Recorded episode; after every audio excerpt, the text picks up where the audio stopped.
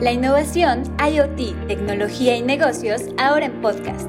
Descubre el ecosistema de Jalisco a través de los emprendedores.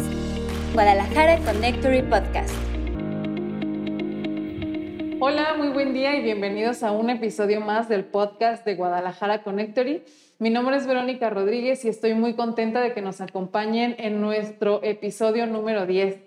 Recuerden que esta es nuestra primera temporada y estamos muy contentos de participar y de ser parte también del ecosistema de innovación, tecnología, desarrollo, emprendimiento y IoT de Jalisco y pues por supuesto de todo México. El día de hoy quiero agradecer a Andrea Miranda por estar en los controles de este podcast y adentrándonos de lleno en el tema, les platico que nuestro invitado del día de hoy es ni más ni menos Francisco Javier Álvarez Padilla. Les platico brevemente quién es Francisco. Él es ingeniero en biomédica egresado de la Universidad de Guadalajara. Obtuvo el grado de maestro en biociencias por investigación en el Instituto Superior de Biociencias de París, Francia, especializándose el, en el procesamiento de imágenes médicas nucleares PET. Además, Francisco tiene una gran trayectoria y otros estudios, pero yo no quisiera platicárselos, quisiera que Frank nos los platicara, por eso está aquí el día de hoy. Esta charla lo que buscamos es que conozcan más acerca de él, que sepan qué ha hecho, quién es, qué está haciendo. Y pues bienvenido, Frank, ¿cómo estás? Eh, muy bien, muchas gracias por la invitación. Eh, bueno, ahorita que me sé la palabra, eh, me dediqué a la formación de la carrera de ingeniería biomédica y como el nombre lo dice, está muy relacionado entre la parte de la medicina y la tecnología. Y poco a poco en mi trayectoria me fui enfocando en cosas que me llamaran la atención y que me motivaran en un campo tan abierto, pero muy bonito, que te permite relacionar estas dos ramas, como lo digo. Y bueno, eh, como tú dijiste, tuve la oportunidad de postularme para una beca para estudiar una maestría en Francia. Sí. Eh, fui aceptado y en esa misma maestría salió la oportunidad de postularme para un doctorado relacionado con el tratamiento de imágenes médicas PET las tomografías por emisión de positrones relacionadas con la medicina nuclear. Y ah, bueno, hice mi doctorado, acabé en el 2019 y ya estoy aquí en México aplicando esta, este, este conocimiento como maestro investigador en el, en el Centro Universitario de Ciencias Exactas e Ingenierías de, de CUSE de la Universidad de Guadalajara. Buenísimo. Pues mira, ¿qué te parece si vamos haciendo esto? Nos vamos desde el inicio, desde un Frank, eh, pues saliendo de la adolescencia, un Frank joven, bueno, más joven, ¿no? aclarando esa parte. un poquito acabado ya, pero echándole ganas. bueno, digamos, hace unos años, ¿no? Eh, ¿Cómo nace en ti esta, pues esta curiosidad de ser parte o de, estudiar eh, todo este mundo de, la ingeniería? Eh, ¿Cómo llegas ahí? ¿Qué, ¿Qué, te llama la atención? ¿Y cuál es lo que te motiva a ser eh, un ingeniero en biomédica? Platícanos. Eh, desde que estoy chiquito, mis padres lo podrán confirmar, he sido una persona muy activa, con muchas ganas de moverme por todos lados. Y, y empecé a tener mucho éxito en razonamiento lógico-matemático y en las matemáticas aplicadas. Y, y, esta parte eh, me llamaba mucho la atención. Y por otro lado, la, la área de la medicina, la posibilidad de aprender y aportar un poco en la cuestión de la salud, que de hecho ahorita con la pandemia es un área muy, pero muy importante, eh, yo buscaba la manera de intentar fusionar estas dos áreas. Entonces descubrí que existía la carrera de ingeniería biomédica y tomé la opción de, sin saber exactamente en qué le iba a aplicar, dije, voy a empezar a experimentar qué oportunidades tengo. Creo que es un campo muy abierto, muy interesante y, vamos a pegar a la carrera de ingeniería. Quiero ser ingeniero por esta parte de las matemáticas, de la resolución de problemas y con un campo aplicativo de la salud que lo, adoro con, con, mucho, con mucho gusto. Pues. Qué padre. Y entonces llegas ahí eh, y ¿qué pasa? ¿Cómo, ¿Cómo son esos años de, de ser universitario, de adentrarte en esta rama tan interesante y tan compleja a la vez? ¿Cómo vives tú ese tiempo? Pues me perdí más, eh, porque eh, al final eh, en la universidad la carrera está fusionada entre la electrónica y la parte de la instrumentación médica y la parte de ingeniería bien basada completamente, pero ya la parte aplicativa todavía te siguen manteniendo en, en, en, una, en varias opciones. Y yo decía, ¿qué voy a hacer? Y la otra es de que el campo profesional aquí en, en México, en Guadalajara, en total, en general, en todo el país, eh, no había mucha visión de para dónde irme, más que, por ejemplo, campos muy interesantes, la venta de equipo de aparato médico, la parte del mantenimiento de aparato médico, eh, eh, la cuestión también de, de ah, ah, bueno, ya dije mantenimiento, reparación, pero no el diseño. Y el diseño es donde a mí me gustaría entrar. La creatividad, de hecho, creo que la mayoría son los, son los, son los ramos que más nos, nos hubiera gustado. Ah, ¿Por qué? Porque México todavía no llegaba a esos, esas instancias. Entonces, eh, en esta parte ah, tuve la oportunidad de irme más allá, de ver más opciones y qué mejor en países eh, de primer mundo. Y Francia me llamó la atención y París me llamó la atención y ahí fui y la maestría se llama biociencias y es, y es un campo tan abierto que te permiten utilizar tres ramas. La primera rama era medicamentos y bioinformática que iba relacionado con esta cuestión del análisis de cómo entra el medicamento a tu cuerpo. Uh, y evolucionar, y tuve la oportunidad de, de, de, de tomar esas clases. Uh, la parte también de uh, la informática y el procesamiento de bioimágenes, que de hecho fue la que me gustó a mí, en la cual tú podrías dise diseñar algoritmos que te pudieran permitir reconocer un patrón, algo característico que en este caso puede ser una patología o un órgano en el cual tú quieres explorar y, obtener información, uh, uh, etc. Y la otra rama era biomecánica y biomateriales, que estaba muy relacionada de ver con qué, con qué materiales adaptados al cuerpo, que tu cuerpo no rechazara, que fueran, que fueran compatibles, tú pudieras diseñar uh, otro tipo de, de, de instrumentos para apoyar, ya sea órtesis eh, que te apoyan a, a continuar a hacer un movimiento o directamente una prótesis que sustituye alguna extremidad de nuestro, de nuestro cuerpo. Sí. Uh, y al final me quedé con la que te dije en medio, la, las imágenes médicas, porque uh, me gustaba mucho la facilidad de utilizar una computadora para empezar a, ver numeritos, pero también expresados en imágenes. Y sobre todo muchas patologías que me tocó explorar eh, nos metimos en la parte de la oncología, con diferentes tipos de tumores benignos y también malignos. Uh, nos tocó ver, por ejemplo, cuestiones de estenosis, de, ya de arterias y vasos sanguíneos. Y pues bueno, ahí dije, quiero ir más allá. Sí. Y el maestro... Frank, es una, una interrupción. Cuando tú te vas para allá, ¿cómo es para ti este, pues este cambio de, paradigma totalmente de lo que viste en la universidad, ahora estar en esta maestría en otro, en otro lado, en otro país. ¿Cómo, ¿Cómo es para ti personalmente esa experiencia, ¿no? todo este aprendizaje que, que, que, nos compartes, ¿cómo lo vives tú? Pues fue, un cambio total, tanto por la vida privada de, de estar en otra cultura, alejado de tus familiares, de tus seres queridos, un, un sacrificio, pero muy bonito, ¿eh? en el cual empiezas a desarrollar tu independencia, en la cual ya no, ya no hay alguien que te haga de comer, eh, ya no estás acostumbrado ya sea a un medio de transporte, ya conocer para dónde va, el, el, a tomar el, el, metro, etc. Ahora tendrías que volverte a, a, informar y adaptarte. Y la otra era de que las clases eran en francés y, sí. y de hecho, aunque sea de raíz latina, el, el francés, que yo sí tuve mi formación en, aquí en, en, Guadalajara durante un año y medio tuve la oportunidad de, de, estudiar francés, pues no era lo mismo, porque ahí tenía que volver a desarrollarlo desde cero.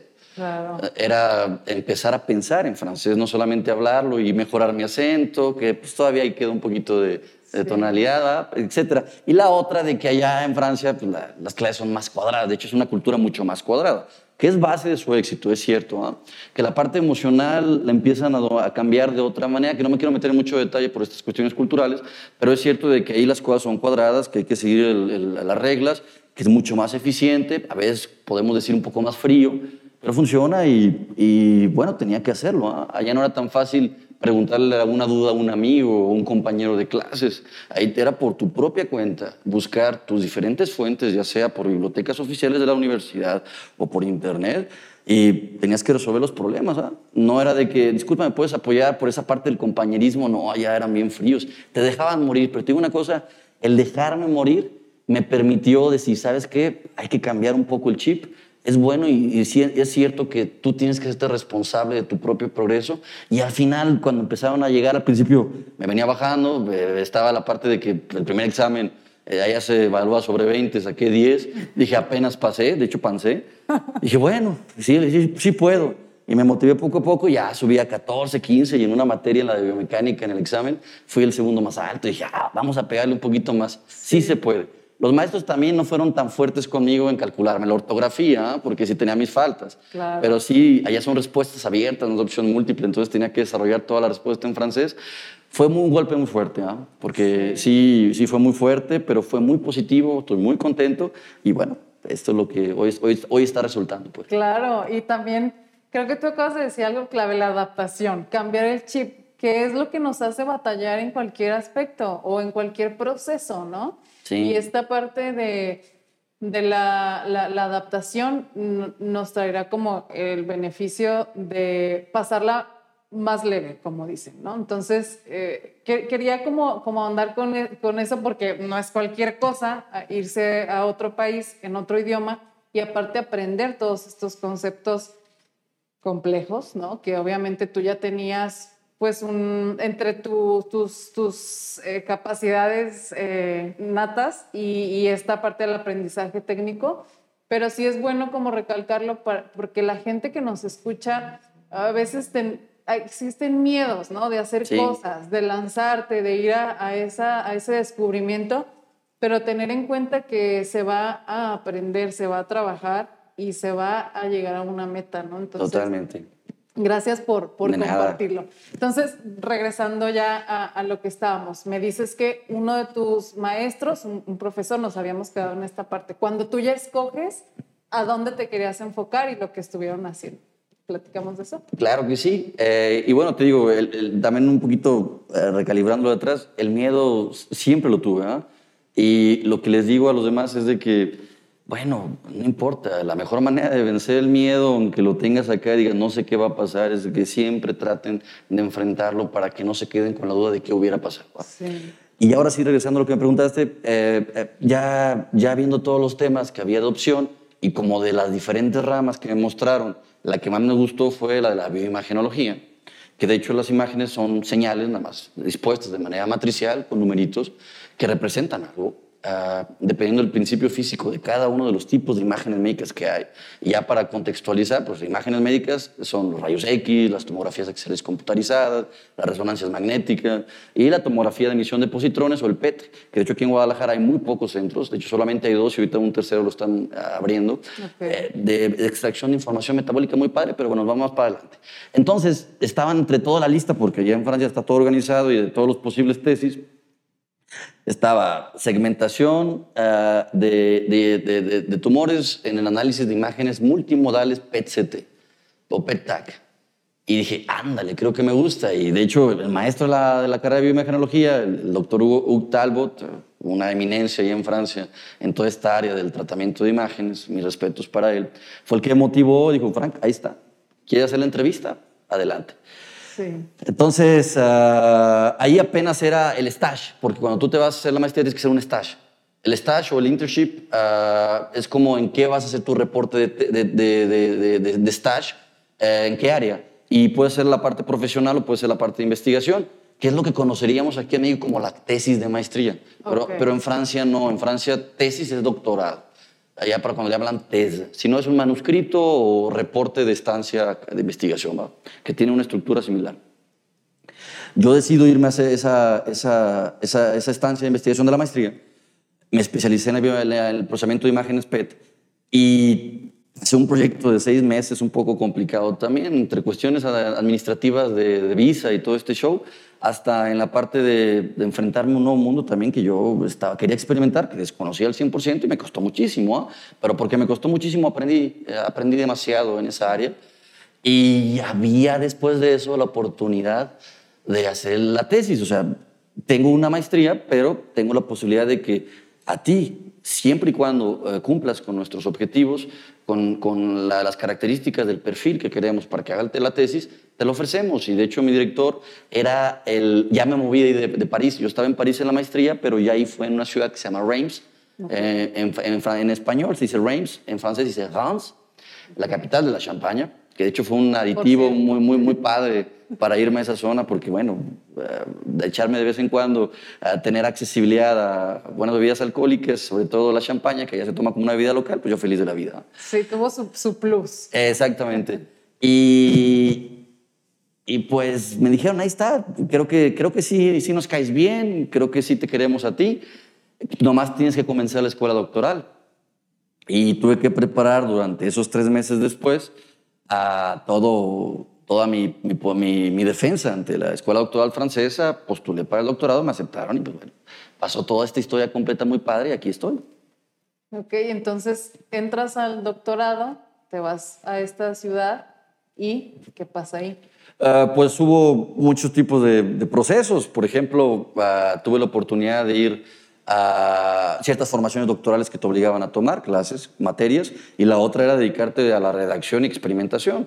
El director era el jefe eh, de, oncología, de medicina nuclear del Instituto Jean Godino, de cariño le digo en español Juan Godínez, pero es Jean Godino, sí, que es el Centro de Lucha contra el Cáncer de Reims. Uh, que fue el primer centro oncológico de Francia, fundado ahí por los años, no quiero mentirte, pero ponle 1500, 1500 y feria, fue de los primeros centros. Y ahora fue, pues tiene dos, tres aparatos PET y tienen también eh, cámaras gamma, SPECT, y se trata en este, en, esta, en este campo muy, muy sensible, que es el cáncer. Y bueno, a mí me tocó trabajar con diferentes tipos de imágenes PET-CT, que el PET-CT es el PET-TAC, una imagenología metabólica donde se aprovecha marcadores eh, que te dan información de, de, ciertos procesos metabólicos del cuerpo. Y ustedes saben que las células cancerígenas se comportan de una manera, uh, digamos, no, no de acuerdo a las reglas que tiene nuestro, nuestro código sí. y se empiezan a comportar mal, de mal portadas. Y esa, esa, ese, ese comportamiento se puede eh, trazar o se puede marcar de cierta manera cuando la principal forma, la más lógica, es la, el metabolismo del azúcar, la glucosa, que es una fuente de energía muy importante para el cuerpo, ¿cierto? La mayoría, no todos, pero es el más utilizado en medicina PET-CT. El flúor 18 uh, con FDG, la fluorodeoxiglucosa. Uh, y la TAC, que son rayos X en tres dimensiones reconstruidas con los coeficientes de atenuación, que entre los dos, la, la, la TAC corrige a la PET en este problema que tiene la atenuación y aparte te da información tanto este, anatómica con la TAC y uh, metabólica con el PET. Para, y, para esto, ¿cuánto tiempo tenías ya allá en, en, Francia? O sea, ¿cuánto tiempo había pasado desde que iniciaste? Ajá. Cuando empecé a trabajar con las imágenes fue desde la maestría, pues cuando hice mi stage me dieron tres, cuatro imágenes, tres, cuatro pares de imágenes porque era una iniciación. Pero bueno, ya después, eh, pasando mi, mis visitas al centro de oncología, teniendo una buena relación con uh, los físicos médicos, los médicos nucleares, uh, empezábamos a extraer un poquito más de imágenes y sobre todo encontrar casos especiales complicados para que yo pueda trabajar con lo complicado, porque si escojo lo fácil, pues bueno, ahí no hay mucho que aportar a esta parte de investigación científica. Y era reconocer automáticamente, dar una herramienta a los médicos para que automáticamente se reconociera el, el patrón, en este caso el tumor, y poder diferenciar otro tipo de, de, zonas que parecieran tumores, pero realmente no lo son. Bueno, tumores malignos, ¿va? en este caso. Y, por ejemplo, el cerebro fija muy, mucho la glucosa y, y ver cómo, con el FDG es muy complicado, ¿va? pero cómo poder aportar y extraer información importante o cómo diferenciar algún tipo de, de, de, de problema eh, en la vejiga, que también es una zona que fija mucho el marcador, porque todo lo que entra en el cuerpo tiene que salir, se deposita en la vejiga y, y lo tienen que expulsar. Ahí también es muy complicado uh, trazar. Y, había temas interesantes con cuáles trabajaba. Y segunda, aprovechar la información multimodal, PET y CT, para tomar una decisión entre ellos, sobre todo para los límites y los bordes, y poder validar la precisión del algoritmo para poder detectar automáticamente estas. Y en este momento, tú, eh, toda esta información que recibías, toda esta aportación, esta investigación que estabas realizando, ¿qué, qué pensabas en el sentido de decir, yo quiero eh, dedicarme a la investigación o quiero ir a aplicar todo esto a, México, me quiero quedar aquí? ¿Cuál, ¿Cuál era como tu visión en ese momento? Porque al final de cuentas estamos aquí platicando, pero en ese, en ese instante, ¿cuál era como tu plan? ¿Qué tenías tú pensado hacer? Eh, Sabía que eh, las imágenes nucleares no estaban tan desarrolladas en el país y, y la principal fuente o los principales centros de, de, de PET uh, están en la capital, en la Ciudad de México. Y en Guadalajara había poca limitación, pero yo quise darle vuelta a la página y dije, bueno, si hay poco, po pocas cosas, creo que podría aportar todavía más. O sea, puedo hacer aquí más cosas que allá. Y de todos modos, como te platico, que son extracción de imágenes digitales, yo mantengo contacto con, mi, con, mis, con mis colegas allá y, y, y me piden algún tipo de, de, de, de, tarea, pues yo la puedo hacer a distancia. Ahorita como está la, la, la parte de la, uh, de la revolución tecnológica, tenemos acceso con un solo clic o con un montón de repositorios digitales. No me quiero dar publicidad a ninguno, ¿eh? pero pues tú puedes uh, poner los, los, datos en una carpeta virtual que tiene sus, sus, espacios que te prestan y tú puedes, sin ningún problema. La Universidad de Guadalajara tiene convenios con, con varias empresas y para nosotros los maestros es gratuito, así que no tengo ningún problema de trabajar a distancia. Sí. Uh, con ellos, así que no estoy de, de lejos. De hecho, la publicación de artículos en las diferentes revistas Uh, te, me permite leerlas y también producirlas, porque de hecho una de las, de las principales experiencias allá en, dentro de mi doctorado era ponernos a ser expositores de lo que estábamos haciendo. ¿no? Claro. Uh, entonces me tocó ir a varias conferencias. La, la, primera fue conferencia nacional francesa, ahí era un poquito más privado, ahí entre el, nada más puros franceses, que fue padre porque tuve que exponer en francés uh, y aparte, bueno, escribir en francés el artículo y todo. Y, Excelente, fue mi primera entrada. Ya después, las siguientes conferencias internacionales, eh, tuve dos muy importantes. La primera fue en Washington, Estados Unidos, uh, en Washington, D.C., uh, con, con, la conferencia de ISBI, que es la de eh, en el, el, Simposio Internacional o Interna International Symposium of Biomedical Imaging. Okay. Uh, y la segunda que tuve, ahí fue con póster, o sea, haces tu póster y toda la gente va ahí a preguntarte en vivo sobre tu trabajo, los interesados. Y como yo puse como, eh, tú, tú, referencias a otros autores, ¿va? Claro. Yo, yo, referencié a un par, de hecho, había un artículo de Baxi 2013 que de hecho ahí lo puse y de hecho llegó Baxi ahí a platicar conmigo wow. y ahí nos estuvimos pegando un buen trancazo, sobre todo, bueno, él fue el que aportó una parte de la base de que yo estaba criticando y bueno, ahí le tuve que explicar y nos la aventamos se buena, bueno. se puso buena ahí con Baxi. Y acá en, en, en, Atenas 2018 también, los dos fueron en 2018, nomás que uno fue en abril y otro fue en noviembre, si mal no recuerdo los meses. Uh, uh, fue en Atenas, Grecia, y ahí ya me consideraron para hacer una conferencia oral. ¿Por qué? Porque ya ves que cada uno tiene su administración, cada conferencia sabe. Eh, me aceptaron mi trabajo, publiqué el artículo ahí en esa, en esa conferencia y, y también, ya sabes, me encanta hablar. Ahí practicaba mi inglés sí. uh, al, esta, al 100. ¿Este evento en Grecia que fue también un congreso? ¿o qué? Fue un congreso. Ahí era la ICIP, la International Conference in Image Processing. Okay. Uh, el procesamiento de imagen en la conferencia internacional.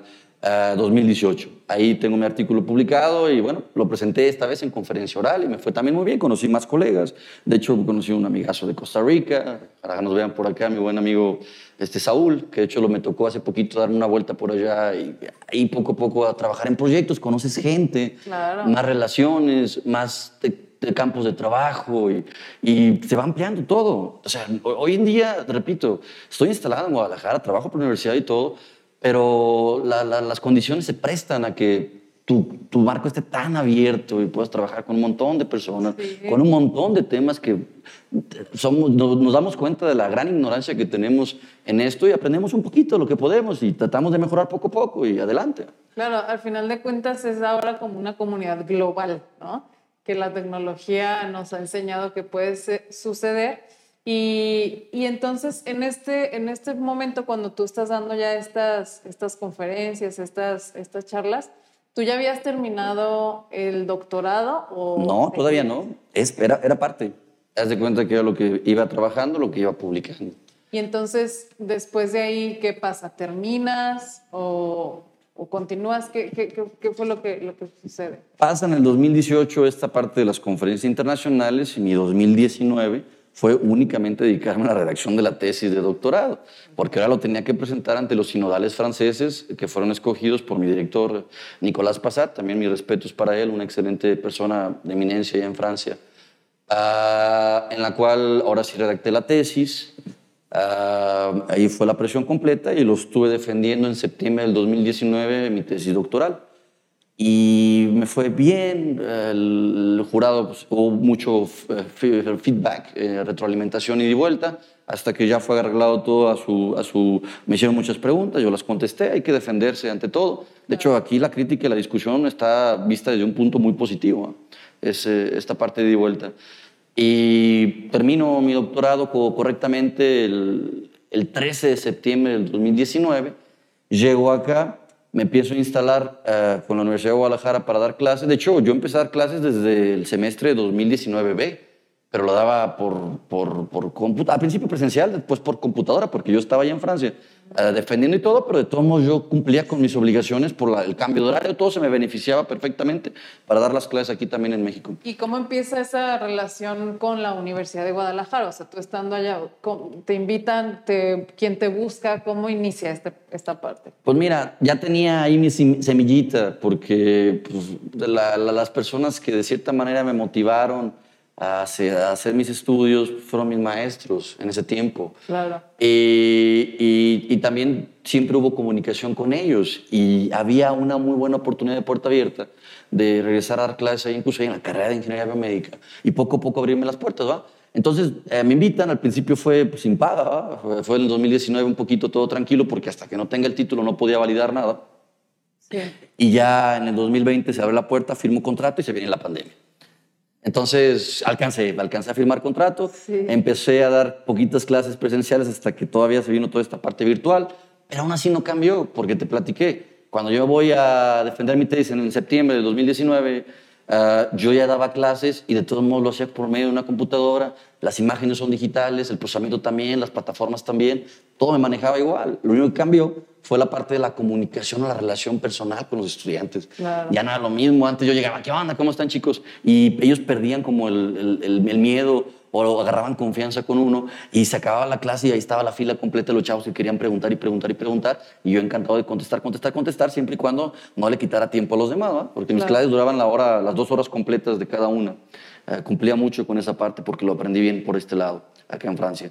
Entonces, uh, pues bueno, hice este cambio, yo seguí impartiendo clases y ahora me dediqué a trabajar en mis proyectos de publicación porque es muy importante para poder entrar al Sistema Nacional de Investigación aquí en México, que es otro camino. Entonces, eh, los de conferencia son menospreciados, allá en Francia no, pero aquí en México un poquito sí por cómo están las reglas que yo respeto. Entonces me enfoqué en publicar un artículo de revista. Y fue cuando en el 2000, de hecho en el 2020 al inicio, no te quedas, fue al inicio de este año, del 2021, porque durante todo el, problema de la pandemia duraron ocho o nueve meses para darme el regreso de que lo aceptaban el artículo que mandé. Mandé un artículo de segmentación interactiva de, imagen, de tumores en imágenes PCT en una revista internacional y fue aceptado y fue publicado a partir de, este, uh, de este inicio de este año. Y en este momento sigo trabajando en esta misma rama, ya no estoy en PCT, ahora estoy con imágenes de termografía en tumores eh, de, de cáncer de mama.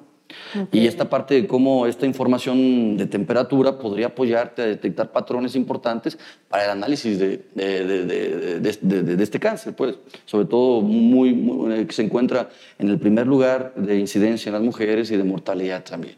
Sí. Entonces, o en este momento, te repito, es cumplir y seguir trabajando mucho en, mi, en mis proyectos de, las carreras, de, las, de las carreras que abarco y las materias que les imparto, y también dedicarme a la publicación en este momento para seguir teniendo más argumentos para entrar, porque ya mandé mi postulación al Sistema Nacional de Investigación y seguir trabajando en esta parte de conocer nuevas cosas. Y, sí, y ya no le doy clases nada más a los biomédicos, ya tuve la oportunidad de, de expander un poco, metí una especializante que la, los, electrónicos también se, se, interesaron en, eh, soy electrónico, pero también quiero aplicarme en la parte médica, que entra perfectamente en este especializante. Eh, la carrera de ingeniería fotónica también. Ahí están, estoy trabajando con muchos chavos de fotónica, informáticos, computólogos, que están relacionados directamente con, el, con la parte de hacer código, pero ahora aplicado en un campo que posiblemente no, no, no, no estaban ellos uh, relacionados, familiarizados. Y pues bueno, seguir avanzando poco a poco. Ya soy codirector de una maestría, de, de un chavo uh, de, que se dedica a la parte de, segmentación. En este caso no tumores, sino vasos sanguíneos en imágenes de, angio rayos X de esas cámaras de hemodinamia para visualizar todo esto, para detectar automáticamente el problema de la estenosis, que es cuando hay un adelgazamiento de los vasos sanguíneos por medio del aumento de grasa ah, intracapilar, o ah, algún tipo de problema que poco a poco va reduciendo el flujo y bueno, es una patología muy importante porque bueno, la sangre es la que nos permite propagar todo el montón de nutrientes y, insumos básicos para que nuestro cuerpo funcione, ¿va? Claro. Entonces, son temas que a mí me apasionan, me encanta y yo ahí sigo chambeando con todo, con todo, con todo cariño, así como digo. Ah, qué padre. me, me, gusta mucho cómo eh, algo que, que caracteriza a a espacios como este y a la gente que forma parte de espacios como Connectory son las ganas de compartir lo aprendido, ¿no? Que al final de cuentas eh, tú te, has eh, inclinado a esta parte de la investigación, pero también la parte de la docencia es al final lo que traerá como consecuencia el avance en todas estas áreas que en su momento tú veías que no existían aquí, ¿no? Entonces, la forma más sencilla de que eso suceda es que todo ese conocimiento venga de regreso ahora con, con personas como tú. Entonces me parece que es una labor eh, muy gratificante, ¿no? De entrada y también que seguramente te ha tocado ver como diferentes casos de éxito con, con, tus alumnos. ¿Se te viene alguno a la mente que recuerdes como, ah, este alumno ya se fue a Francia o ya está pasando algo con él? No sé, ¿se, te, digo, tengo poquito tiempo, tengo dos añitos eh, terminando, eh, pero sí me ha tocado ver eh, alumnos que, que intentan hacer proyectos que se comunican conmigo por el interés de también irse a Francia. algunos de, de, manera de intercambio y otros ya de manera de maestría. marcado, marcado que me quede, no, pero sí tengo alumnos que se han enfocado más en la parte profesional de seguir chambeando y me recuerdan, profe, mire lo que usted me enseñó, sí me ha servido. Y eso es muy importante. Porque yo sí me tocaba, sin dar en detalle, muchas veces yo decía, ¿para qué me va a servir esto? O era pura teoría nula que no le veía sentido. Sí, a veces hasta obsoleta, ¿no? Totalmente. Y sobre todo, mis clases no se tratan de, de hablar de, de, ver aparatos, por ejemplo, yo no le voy a promocionar ninguna marca, vamos a hablar de esta marca, esta marca y esta marca, o no se trata, no, yo quiero ver más la parte teórica de cómo funcionan las cosas y la parte práctica de trabajar con las imágenes en vivo, imágenes DICOM, de pacientes de verdad, sobre todo me, me gusta no descargar las imágenes, ahorita con la pandemia se me complica mucho, pero yo siempre voy a los hospitales con, con los colegas, que hemos tenido una buena relación, les agradezco otra vez lo que me han apoyado, de compartirme las imágenes reales de pacientes de cáncer de mama, eh, me ha tocado también problemas de cáncer de próstata, eh, problemas también de, estenosis en la sangre, eh, ya dejando un poco la parte oncológica, también está la parte de la esclerosis múltiple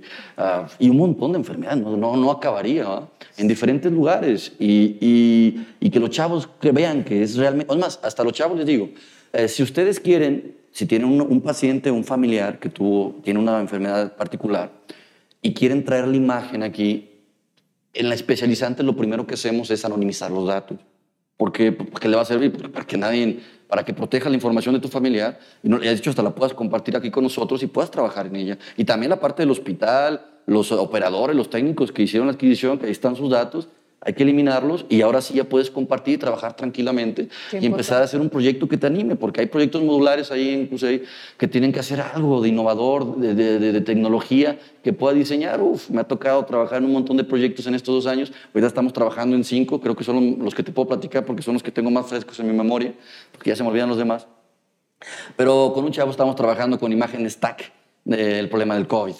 Ah, de cómo poder sacar ah, una, aplicación que primero detecte si un pulmón está colapsado o no y después, a partir de la información interna de los pulmones, ver en qué nivel se encuentra el avance de estas manchas blancas por medio de la mucosa del líquido, de la densidad de ese líquido ah, dentro del pulmón. Y también hay otro proyecto en el cual se trata muy particular de, una persona que tiene epilepsia, familiar de los integrantes del equipo, que normalmente en la noche por protección se pone un, como tipo aparato dentro de la boca para que no se muerda la lengua y pueda seguir respirando.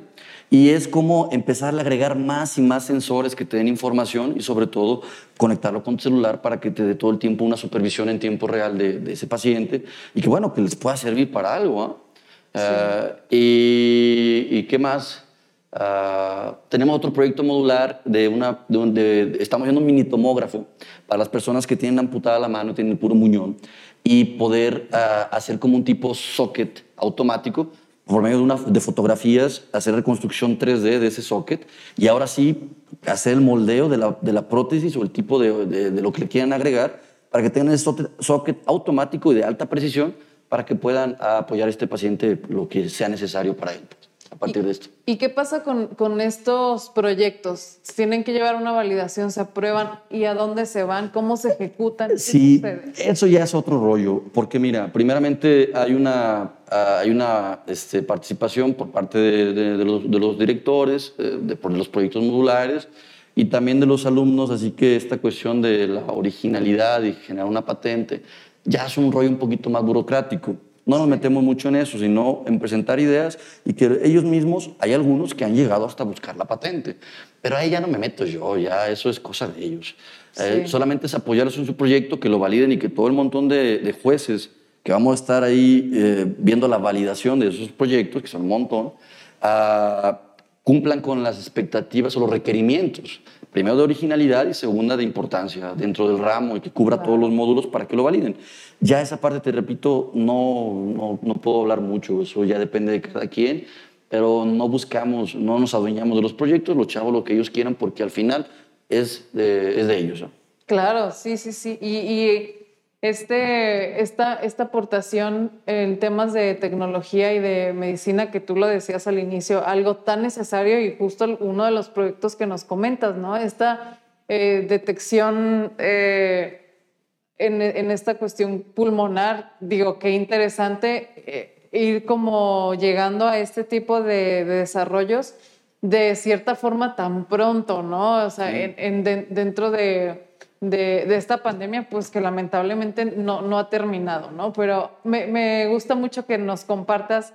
Eh, sé que, pues lamentablemente el tiempo es muy poco aquí como para poder platicar de todo lo que, lo que sigue sucediendo. Sin embargo, creo que con, con esto que nos compartes, pues nos ayuda mucho a entender qué está, entre qué está sucediendo, en esta parte biomédica actualmente y pues también qué pasa dentro de la universidad, que al final de cuentas se está haciendo una gran labor en este rubro y eh, pues también conocerte a ti y saber qué es, qué es lo que ha pasado en tu desarrollo profesional y, entender un poco más de tu background para llegar hasta donde estás ahora. Lamentablemente, pues te digo, el tiempo pasa volando, estamos ya finalizando esta, esta entrevista. Y por último, me gustaría preguntarte qué, qué viene para ti, qué tienes en mente, eh, proyectos nuevos o qué te gustaría hacer próximamente. Mira, eh, ha, ha, ha, habido muchas oportunidades o solicitudes para participar en proyectos. ¿no? Ahorita con la pandemia muchas cosas se han parado pero uno de los más importantes es de que uh, yo lancé un proyecto, este sí es de mi autoría, específicamente en un tema que tenemos uh, uh, buenas herramientas aquí en, en, en, México y sobre todo aquí en Jalisco, en Guadalajara, que es el cáncer de cerebro. Y, y el, centro, el Centro Nacional de Radio Neurocirugía se encuentra aquí en el IMSS. Entonces, la adquisición de imágenes sería muy, pero muy eh, uh, benéfica y de hecho sería muy rica eh, esta información. Y la segunda, pues bueno, uh, ahí mismo tiene el centro de radioterapia. Y en un proyecto que tuve, una vez segmentando la zona del tumor, pues ¿qué más vamos a hacer con él? ¿va? Te puede servir para extraer información, pero también lo puedes utilizar para plane la planeación de la enfermedad, del tratamiento de la enfermedad. Y en esa planeación, la radioterapia es una de las, uh, de, de, de, de, las terapias uh, más importantes para poder pegarle a esta enfermedad en la cual la, la, la, radiación a cierta dosis dentro de la zona focal que tú le estás inyectando esta, esta radiación, tratas de, de provocar una necrosis inducida, es decir, matar las células por, tu, por medio de esta tecnología. Sí. Y qué mejor que tener una buena zona ya irradiada. Y la segunda, poder manipular uh, la, las dosis eh, con respecto a la misma actividad del tumor, porque uh, los tumores cancerígenos no son homogéneos, es decir, están conformados de varios tipos de células, grado 1, grado 2, grado 3, y cada una tiene su propia clasificación, que al final, hoy en día se busca dentro de, este tipo de proyectos, pues adquirirle más dosis a las zonas más agresivas y a las zonas, a las otras mantener la dosis normal estándar. ¿A qué me refiero? Que solamente ponerle más a donde sería necesario para asegurar más la eficacia de la, enfermedad. Eso todavía no se aplica en México, en, general es, de manera homogénea al tumor o las áreas, diversas, áreas, pero bueno, eso te ayuda a la imagenología, ¿va? de poder medir por medio del PET el comportamiento metabólico del tumor. Y el cáncer de cerebro, pues bueno, poder segmentar automáticamente la zona, esa es la idea. Segunda, poder subclasificar el mismo tumor en varias zonas. Y tercera, bueno, ahora sí también con una validación también clínica poder aplicar este tipo de tratamientos aportados. Yo lancé la propuesta, los requerimientos que necesitamos, el desarrollo de esta aplicación y en apoyo de, obviamente de las autoridades del Centro de Radio Neurocirugía y estamos esperando el, del BAC para ver si nos permiten chambear en esta área, que de hecho es una patología que yo le tengo mucho cariño, mucho respeto y estamos chambeando en eso. Pues muchas gracias por, por darnos ahora este, este último contexto de, de lo que estás trabajando y lo que viene. Eh, realmente a mí me gustaría tener la oportunidad de platicar nuevamente contigo más, más adelante para saber qué ha pasado con estos proyectos. Y por, por lo pronto, pues ahora estaríamos cerrando eh, este episodio, no sin antes agradecerte mucho por estar aquí, Frank. No, de nada. Muchas gracias por la invitación, sobre todo porque me prometieron que va a haber un café, así que pues yo, más contento me quedo aquí. y, claro, siempre organizando bien la agenda es posible hacer todo. Así que bueno, ah, la tecnología, o en este caso las ciencias aplicadas a la medicina, es el área que yo comparto porque es la que yo adoro, pero lo importante es de que lo que ustedes adoren, no importa en qué área esté, ah, pues que le echen ganas ah, y siempre eh, el prepararse por medio del estudio, que a muchos no les gusta, pero bueno, se respeta. No crean que tiene que ver con, solamente con capacidades, sino que tiene que ver mucho con motivación, con ganas de superarte, salir adelante, eh, aprender más del tema. Entonces, uh, sí, yo los invito, si quieren, no, no, no, se dediquen directamente a la parte del tratamiento de imágenes médicas nucleares o, el área de la biomédica, pero cualquier área que les interese, adelante. Esto es lo que nosotros eh, hacemos. Lo que ustedes quieran también es bueno siempre y cuando tengan una sonrisa después de, de hacerlo, que no se levanten con la, con la cara y decir, esta vida no quiero. Pues si no la quieres, pues búscale por otro lado. ¿ah?